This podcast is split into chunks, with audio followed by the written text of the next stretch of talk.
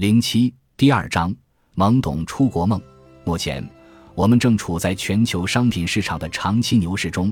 上一个商品和农业市场牛市是在二十世纪七十年代，伴随粮食价格大幅上涨，库存不断攀升。到十九世纪八十年代，全球粮食库存消费了百分之三十五，这可能是有记录以来的历史最高纪录。这也是导致价格最终暴跌的结果。以糖为例。一九七四年，糖价为六十六美分一磅，到了一九八七年，糖价跌至一磅两美分。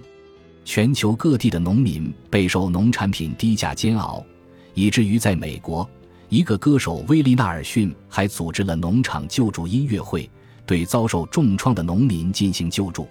农业部在国民经济中简直就是个灾难，每个潜在的农民都想着赶紧去学个 MBA，然后去华尔街。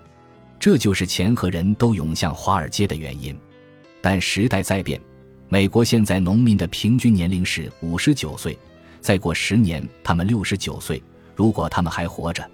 如今在日本，农民的平均年龄高达六十七岁，但农场资源已枯竭。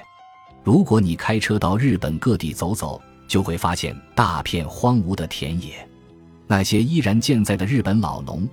他们的孩子多在东京或者大阪做股票经纪人，这一状况在日本这样一个全球沙文主义意识甚浓的国家越来越严重。日本政府甚至允许中国农民到日本的农场里搞实验基地。情况更糟的是印度，由于农业难以谋生，在过去不到十一年里，有成千上万的印度农民自杀。据福布斯二零一一年五月的报道。印度平均每三十分钟就有一个农民自杀，除非价格达到一个高点，种粮食才有利可图。现在，全世界上了年纪和死亡的农民都不会被取代，因此粮食价格肯定会不断上涨。近年来，全世界消费的粮食比生产的粮食还要多。在二十世纪八十年代处于历史高点的粮食库存，现在正处于历史低点，约百分之十四的消费量。世界粮食正面临严重短缺，粮食价格正一路上涨。不管你怎么抱怨，如果粮食价格继续高涨，我们就会经历以前从未经历的事情：粮食将有市无价。最近的大宗商品牛市始于一九九九年，撰写本书时，我们正值这一牛市的第十四年。像所有牛市一样，它将以泡沫终结。如果在鸡尾酒会上，人们告诉你他在大豆上赚了多少钱，这意味着是时候离场了。不过，商品牛市还将持续几年，大宗商品、原材料和自然资源都将热卖。很显然，如果世界经济有所改善，经济增长将继续刺激需求，上述市场就会继续火爆。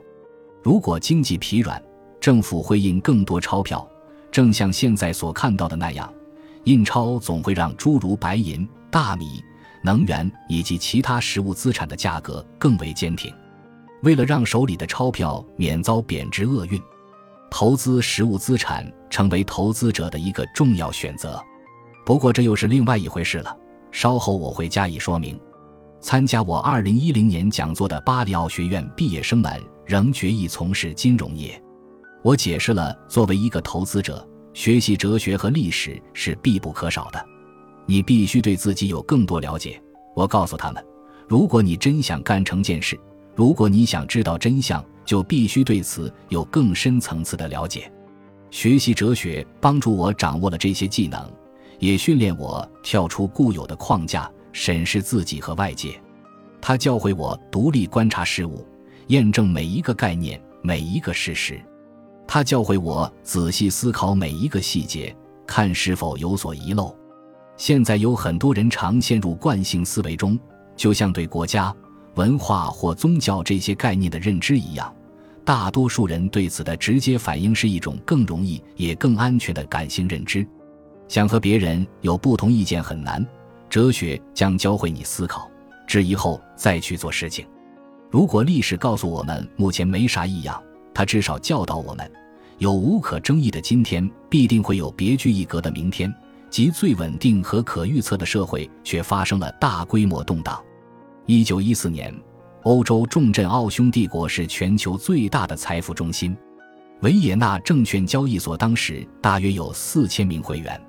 四年后，奥匈帝国消失了。翻看历史书中的任何一年，然后往前数十年或十五年，都会看到巨大变迁。一九二五年，和平、繁荣和稳定的盛世，到了一九三五年或一九四零年时，就面目全非了。过去五十年里，随便翻找出任何一个十年历史的第一年看看，一九六零年。一九七零年，直到两千年，每个十年年初存在的传统智慧，总会在之后的十年或十五年被彻底颠覆。当我还在牛津求学时，因为没钱，所以很少出门旅游。不过，这也成为我想外出旅游的第一个原动力。英国高校每学年有两个六周假期，一个是圣诞节期间，一个是复活节期间。因为没钱。我没法在第一个圣诞节飞回家和家人团聚，只好搭两个美国同学的顺风车一起去了摩洛哥。我们在马德里分手，他们继续南下，我则搭便车到了里斯本，然后去了直布罗陀，正好碰见回牛津的美国同学。当他们的轮渡停靠在直布罗陀海岸时，车里正好搭了三个年轻美国女孩，其中一个美丽善良的犹太女孩名叫路易斯，来自费城。刚从宾夕法尼亚大学毕业的她，有个亲戚在美国驻哥本哈根大使馆当医生。他去欧洲旅游时，准备住在医生家里。路易斯要去距离我们返程以北三百公里的丹麦，尽管想尽了办法，车还是抛锚了。我说服了路易斯和我一起搭便车去巴黎，在那儿他可以搭火车去哥本哈根，而我继续回牛津。我们花了三四个晚上才赶到巴黎。他睡觉时穿着两条滑雪裤，在我们分开前，正好在巴黎火车站一起吃了餐饭。你不能走，我告诉他，你还没把盘子里的东西全部吃完。我已经二十二岁了，他说我没必要非得把盘子里的东西都吃完。当你还是个孩子时，我说，难道你父母没告诉你要多想想那些在中国忍饥挨饿的孩子吗？当我还是个孩子时，他笑着说，我父母常跟我讲。要想想那些在亚拉巴马挨饿的孩子们。在牛津大学的第二个圣诞节，路易斯在牛津租了套公寓。夏天，我们搭便车去了南斯拉夫。之后，我们参加了一个学生旅游团，去了另外五个社会主义国家。我们一起去了民主德国、波兰、捷克斯洛伐克、乌克兰和俄罗斯。这次旅行让我第一次亲眼看到了那里人民的生活。这也是我第一次看到一个黑市如何运作的真实世界。俄罗斯卢布是不可自由兑换的货币，你没法在市场上买卖卢布，将卢布带进或带出苏联都是违法的。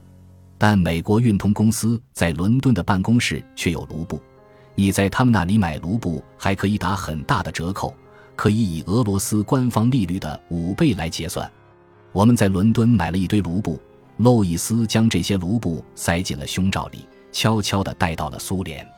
按照西方标准，苏联境内的商品和服务对我们而言，尽管很便宜，但非常稀缺。多年以后，当我开车环游世界时，每当我穿过偏远的边界，我要做的第一件事就是寻找黑市。我们在一起的第三个圣诞节，路易斯和我结婚了。不过，我已在华尔街有了奋斗目标。本集播放完毕，感谢您的收听，喜欢请订阅加关注，主页有更多精彩内容。